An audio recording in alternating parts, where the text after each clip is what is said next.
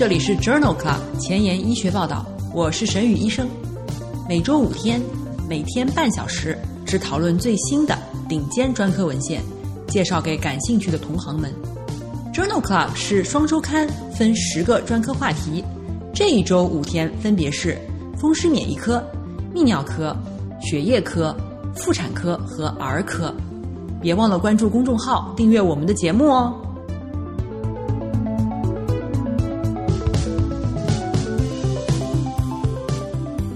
节目的开头，我非常兴奋的和大家分享一个好消息。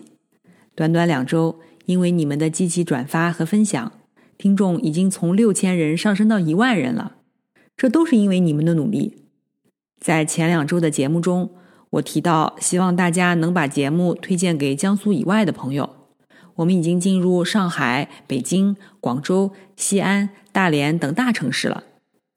节目收听次数最多的是心脏科、呼吸科和消化科。现在问题又来了，收听次数最少的是血液科、妇产科和儿科。我仔细回顾了一下这些收听最少的学科内容，觉得文章的质量和筛选上应该没有任何问题。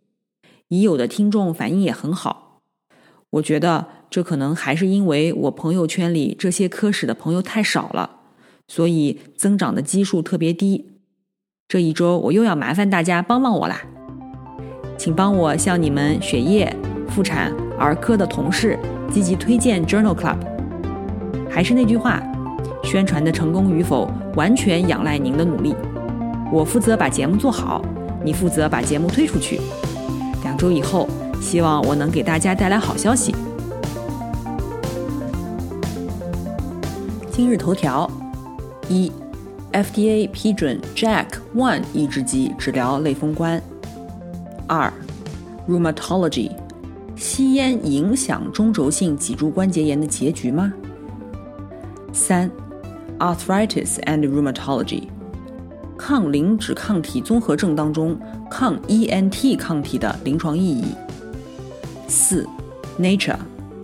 分选连接蛋白五介导的病毒诱导的自噬和免疫。五，新英格兰医学杂志，靶向白介素六的单克隆抗体治疗 COVID-19 重症患者。这里是 Journal Club 前沿医学报道，风湿免疫星期一，Rheumatology Monday。我是主播沈宇医生，精彩即将开始，不要走开哦。今天的新药研发。我们来聊一聊非戈替尼。非戈替尼是一种口服可逆性的 Jack One 抑制剂。二零二零年九月，欧盟和日本批准了非戈替尼用于治疗难治性的类风关。在二零一九年七月的《JAMA》杂志上发表了 Finch Two 研究，讨论的是非戈替尼治疗难治性类风湿关节炎的疗效和安全性。这项为期二十四周的随机安慰剂对照的国际三期临床研究，招募了四百五十例中重度活动性类风关以及生物抗风湿药效果不好或者无法耐受的成人患者，随机给予飞戈替尼两百毫克 QD、一百毫克 QD 或者是安慰剂治疗，继续服用稳定剂量的传统抗风湿药。患者平均年龄五十六岁，女性占到百分之八十。入组前平均使用过三种以上的生物抗风湿药。在第十二周时，达到美国风湿病学会标准 ACR 二十百分之二十改善的患者比例，非戈替尼组二百毫克为百分之六十六，一百毫克为百分之五十七，安慰剂组仅为百分之三十一，P 值均小于零点零零一。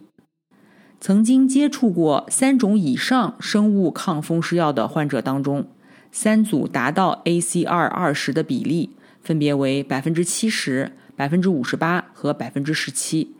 ，P 值均小于零点零零一。非戈替尼组最常见的不良事件是鼻咽炎、头痛和上呼吸道感染，出现了四例单纯疱疹病毒感染和一例视网膜静脉阻塞。没有出现机会性感染、活动性肺结核、恶性肿瘤、肠道穿孔或者死亡。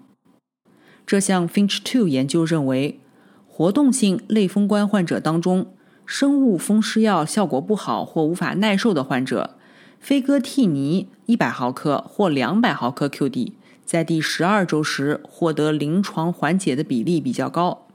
而且需要进一步的研究来评估长期的安全性和疗效。今天的临床实践。我们来聊一聊中轴型脊柱关节炎。中轴型脊柱关节炎 （SPA） 是慢性炎症性疾病，主要表现为背痛和进展性的脊柱僵直，分为两类：影像学可见骶髂关节炎改变的为强直性脊柱炎，没有骶髂关节炎改变的称之为影像学阴性的中轴型脊柱关节炎。对于慢性背痛发病时小于等于四十五岁的 HLA-B27 阳性、存在炎症性背痛或者是影像学骶髂关节炎的患者，强烈考虑中轴型脊柱关节炎。炎症性背痛的特点是四十岁以前发病，起病隐匿，随着运动而改善，休息时无缓解，夜间痛。患者还可以伴有以下的症状：交替性臀区疼痛、附着点炎导致的足跟痛、指炎、下肢非对称性关节炎、前葡萄膜炎、克罗恩病或溃疡性结肠炎、银屑病。疼痛对于非载体类抗炎药反应良好。脊柱关节炎家族史。实验室检查包括 HLA-B27 阳性和影像学的骶髂关节炎。在《Rheumatology》二零二零年十二月刊上发表了一篇病例对照研究，讨论了全脊柱低剂量 CT 评价强直性脊柱炎的关节突、关节强直及其进展，并比较了关节突、关节强直和韧带骨赘的进展情况。该研究纳入强直性脊柱关节炎的患者六十人，进行全脊柱低剂量 CT 检查，随访两年。因为 C 五到 T 二水平难以评估，所以在分析时被排除。总的来说，关节突、关节强直在各个节段均可检出，但是以胸椎的节段最为常见。百分之四十八的患者疾病在两年内进展。大多数进展发生在胸段，百分之十八的患者仅发生了小关节突关节强直进展，而百分之二十的患者仅发生韧带骨赘进展。这是首次在强直性脊柱炎中使用低剂量 CT 评估全脊柱小关节的研究。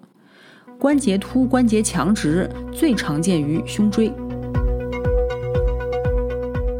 今天要分享的第二篇文章也发表在《Rheumatology》二零二零年十二月刊上。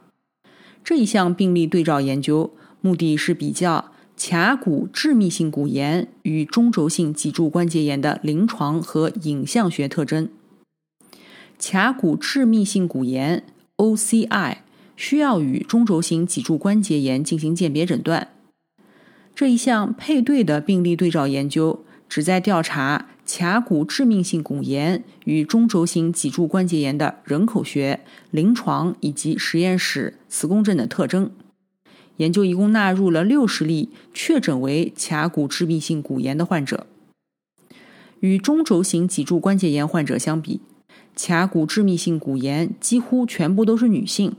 百分之九十六比百分之四十六。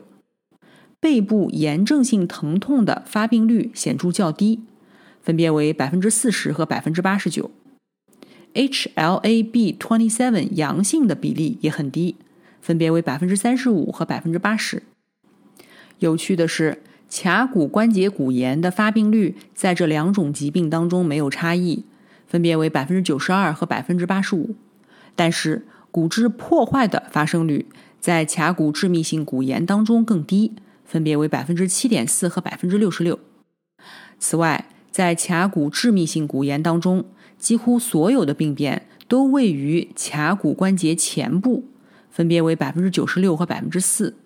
但是在中轴性脊柱关节炎当中，病变主要位于关节的中部，分别为百分之二十八和百分之七十一。这项研究了解了髂骨致密性骨炎和中轴性脊柱关节炎的临床影像学特点，有助于临床的鉴别诊断。今天要分享的第三篇文章也是发表在《Rheumatology》二零二零年十一月刊上。这是一项前瞻性的横断面研究，讨论了髂骨关节病变的不同组合在鉴别中轴性脊柱关节炎中的诊断价值。这项前瞻性的横断面研究包括了四十一例中轴性脊柱关节炎的患者，二十五例腰椎间盘突出症患者。四十六例未生产过的女性和十四例生产后的女性，二十六例臀骨盆疼痛患者和二十三例长跑运动员，以及二十九例健康男性。毗邻关节间隙的骨髓水肿是最常见的，在各个组的参与者当中都可以见到。最常见于中轴性脊柱关节炎，发生率为百分之六十三。其次是产后腰痛的妇女，发生率也可以达到百分之四十三。脂肪病变相邻的骨髓水肿以及骨侵蚀病灶相邻的骨髓水肿，仅见于中轴性脊柱关节炎和产后疼痛的患者，但是评分大于等于三分和四分仅存在于中轴型脊柱关节炎患者。骨侵蚀病灶相邻的脂肪变性。仅见于中轴性脊柱关节炎，关节间隙旁的脂肪变性和骨硬化病灶旁的脂肪变性各组中都可以看到，但是在中轴型脊柱关节炎当中得分更高。这项前瞻性的横断面研究认为，毗邻关节间隙的骨髓水肿以及关节间隙旁的脂肪变性。在于中轴性脊柱关节炎及其他情况下都非常常见，诊断的价值不是很高。骨侵蚀病灶相邻的脂肪变性、脂肪病变相邻的骨髓水肿，以及骨侵蚀病灶相邻的骨髓水肿、骨硬化病灶旁边的脂肪病变，超过一定阈值的时候，只出现在中轴型脊柱关节炎患者中。因此，可能在中轴型脊柱关节炎的鉴别诊断当中价值更高。今天要分享的最后一篇文章，讨论了吸烟会影响中轴型脊柱关节炎的影像学结果吗？这篇 d c i r 队列研究的五年随访结果发表在二零二零年十一月份的 Rheumatology 杂志上。这项研究旨在调查。中轴性脊柱关节炎患者吸烟与影像学结果之间的关系，并且评估社会经济因素是否会影响这关联性。一共纳入了四百例中轴性脊柱关节炎的患者，其中男性占一半，吸烟者占百分之四十，蓝领为百分之十八。随访五年以后发现，吸烟与磁共振检出的骶髂关节炎独立相关。而且，这种相关性只见于蓝领和教育水平比较低的患者。在所有患者当中，不考虑社会经济因素，吸烟也和脊柱炎症和骶髂关节损伤显著相关。这项五年随访的结果显示，蓝领或者教育水平比较低的中轴型脊柱关节炎患者中，吸烟与骶髂关节炎之间存在强烈的关联性。这些发现说明，在中轴型脊柱关节炎当中，机械应力可能会放大吸烟对于中轴型脊柱关节炎的影响。今天临床实践的第二部分，我们来聊一聊抗磷脂综合征。抗磷脂综合征是一种自身免疫性的多系统疾病，特点是持续存在的抗磷脂抗体。出现动脉、静脉或小血管血栓栓塞事件和或病理性妊娠。抗磷脂综合症作为原发疾病发生，也可以和全身自身性免疫性疾病并发，比如系统性红斑狼疮。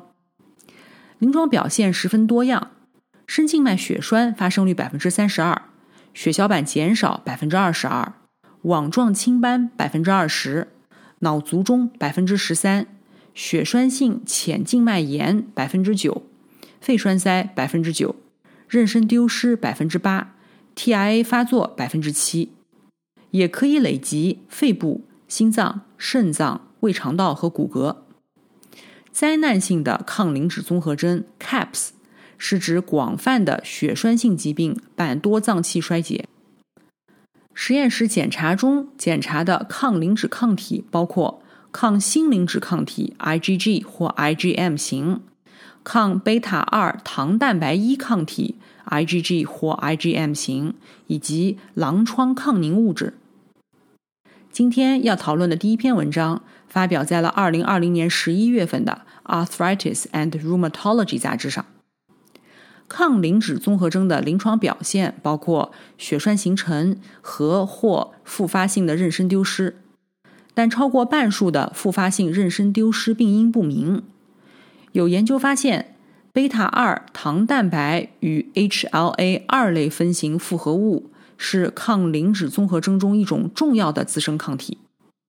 该研究旨在评估贝塔二糖蛋白与 HLA 二类分子复合物。是否是复发性妊娠丢失的潜在危险因素？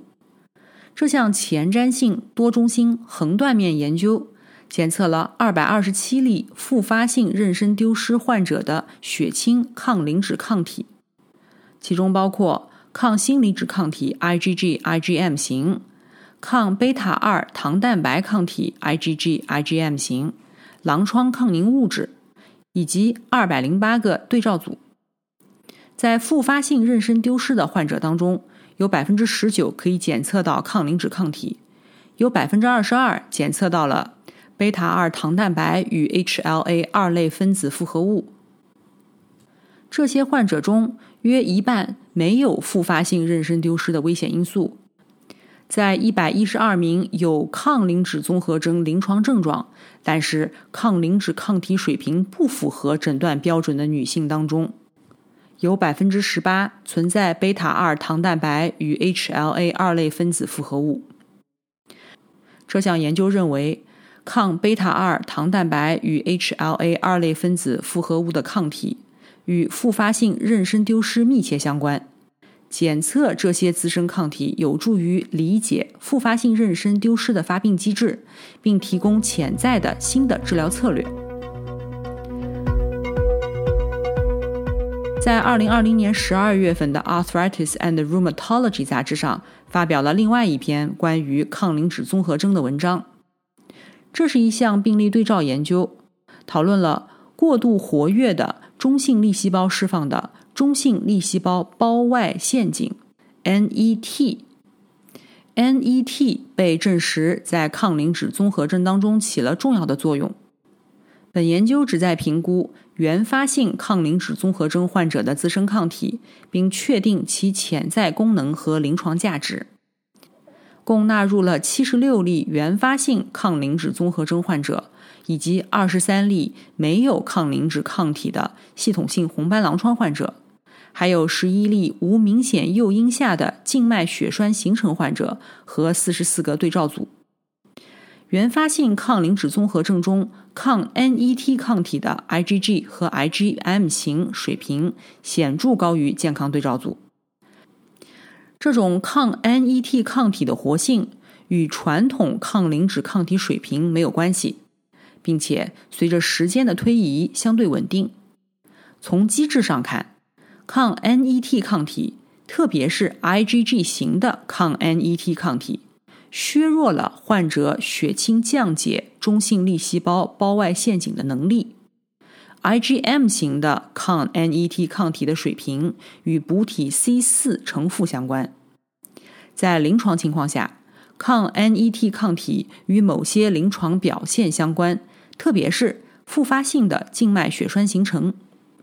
最有趣的是，在普通人群当中。抗 NET 抗体水平似乎也与无明显诱因下静脉血栓形成有关。这项病例对照研究认为，原发性抗磷脂综合征患者体内存在高水平的抗 NET 抗体，这可能会损害中性粒细胞胞外陷阱的清除能力，并且激活补体。今天要分享的第三篇文章，同样是发表在《Rheumatology》杂志2021年1月刊上。这是一项多中心的病例对照研究，讨论了抗磷脂综合症的共病负担与类风湿性关节炎是否相当。这项多中心病例对照研究一共纳入了160例原发性的抗磷脂综合征患者，以及165例系统性红斑狼疮抗磷脂综合征患者，平均年龄48岁，以及650例年龄性别匹配的类风关患者。与类风关患者相比，抗磷脂综合征患者的高脂血症和肥胖的发病率相当，但是高血压、吸烟。卒中、冠心病的发病率在抗磷脂综合征患者当中更为常见，骨质疏松和抑郁在抗磷脂综合征当中更多，但是糖尿病、COPD 和肿瘤在两组之间没有差异。亚组分析显示，原发性抗磷脂综合征以及系统性红斑狼疮抗磷脂综合征这两个亚组当中，吸烟和卒中的发生率均高于类风关。高血压、冠心病、骨质疏松仅在系统性红斑狼疮抗磷脂综合征当中比较常见。高脂血症和心血管事件在两个亚型当中均独立相关，而传统合成抗风湿药使用的时间长短与属质疏松相关。这项多中心的病例对照研究认为，抗磷脂综合征的共病负担与类风湿关节炎相当，甚至更高。需要高度关注心血管疾病的预防，对于抑郁的认识和传统合成抗风湿药的暴露。今天要分享的最后一篇文章发表在《Rheumatology》杂志2021年1月刊上。认知功能障碍是抗磷脂综合征当中非卒中中枢神经系统表现，目前尚不清楚原因。脑源性神经营养因子。BDNF 是一种对神经可塑性起着重要作用的神经营养因子，有可能成为原发性抗磷脂综合征中认知功能障碍的生物标志物。该研究的目的是评估抗磷脂综合征患者认知功能障碍，并且评估其临床资料、抗磷脂抗体和血清脑源性神经营养因子水平的关系。这项横断面研究比较了四十四例原发性抗磷脂综合征患者和二十例年龄、性别、教育程度匹配的健康对照组。抗磷脂综合征患者中有三分之一患有乳腺炎，对照组中只有百分之五。与对照组相比，抗磷脂综合征血清脑源性神经营养因子水平比较低，p 值等于零点零零七，而且。脑源性神经营养因子水平比较低，与抗磷脂综合征患者认知功能障碍相关，平值等于零点零三二。在单因素分析当中，发现认知功能障碍与网状血管、深静脉血栓形成、卒中、癫痫发作、吸烟呈正相关，而与精神状态和血清脑源性神经营养因子呈负相关。多因素分析显示，卒中是原发性抗磷脂综合征中认知功能障碍的唯一独立预测因子，风险比高达一百三十七。这项研究认为，原发性抗磷脂综合征患者经常报告认知功能障碍，然而缺乏标准客观的检查。认知功能障碍和低血清脑源性神经营养因子之间的关系表明。这种神经营养因子很有希望成为诊断抗磷脂综合征认知障碍的生物标志物。今天的前沿医学，我们来讨论一下分选连接蛋白五介导的病毒诱导的自噬和免疫。这篇基础研究发表在了二零二零年十二月份的《Nature》杂志上。自噬是一种通过溶酶体途径发生的降解过程，在免疫的多个方面发生了重要的作用，包括免疫系统的发育、固有和适应性免疫以及炎症反应的调节、细胞内微生物的选择性降解以及宿主对于感染性疾病的保护等等。自噬是由营养剥夺和 mTOR 抑制等刺激引起的。但是对于哺乳动物细胞当中自噬体的生物发生是如何应对感染的，知之甚少。来自德克萨斯州西南医学中心和清华北大联合生物中心的研究人员，利用了全基因组短干扰 RNA 筛选，发现了核内分选连接蛋白五 SNX5 对于病毒诱导的自噬是必须的。而对于基础的应激或核内体诱导的自噬，则不是必须的。SNX5 缺失在体外实验当中增加了细胞对于病毒感染的敏感性，而分选连接蛋白五敲除的小鼠在感染几种人类病毒以后，死亡率均升高。从机制上说，分选连接蛋白五与 Backlin-1 和 ATG14 相关。增加了 PI3K 三类复合物一的脂质激酶活性，而且分选连接蛋白五参与细胞和磷脂酰基醇三磷酸的合成。这项基础研究认为，SNX5 依赖的 PI3KKC3C1 在核内体的激活是病毒感染期间启动自噬的环境和器官特异性机制。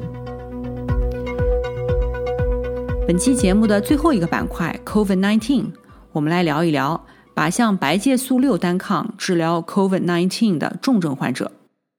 今天一共分享两篇文章。第一篇文章发表在2020年7月的《风湿病学年鉴》上。这项开放标签的队列研究旨在评价沙鲁单抗治疗 COVID-19 重症肺炎和全身炎症的安全性和有效性。这项研究纳入了伴有炎症标志物和血清白介素六水平升高的 COVID-19 重症患者，共五十六例，分别给予标准治疗或者是标准治疗联合沙鲁单抗。二十八天以后评估患者的临床改善、死亡率、安全性和反应的预测因子。在随访的第二十八天。百分之六十一接受沙鲁单抗的患者出现了临床好转，百分之七死亡。对照组分别为百分之六十四改善，百分之十八死亡，没有统计学差异。在基线状态下，氧分压和氧浓度比值大于一百毫米汞柱，以及肺实变小于百分之七十的患者，使用沙鲁单抗的临床改善较为明显。肺实变小于百分之十七的患者，临床改善的中位时间在沙鲁单抗组为十天，标准治疗组为二十四天，p 值等于零点零一。两组患者的感染率和肺血栓发生率是相似的。这项开放标签的队列研究认为，在治疗的第二十八天，沙鲁单抗并没有改变重症 COVID-19 患者的总体临床症状以及死亡率。在轻微肺实变的患者当中，沙鲁单抗治疗的患者恢复比较快。今天要分享的第二篇文章发表在《新英格兰医学杂志》二零二一年一月刊上。这篇 Impact 研究讨论了托珠单抗治疗 COVID-19 住院病人，纳入三百八十九例没有接受机械通气的住院患者，其中拉丁裔美国人占百分之五十六。黑人占百分之十四，白人占百分之十二。随机在标准护理的基础上，加用一次或者两次托珠单抗，八毫克每公斤，或者是安慰剂组。在第二十八天，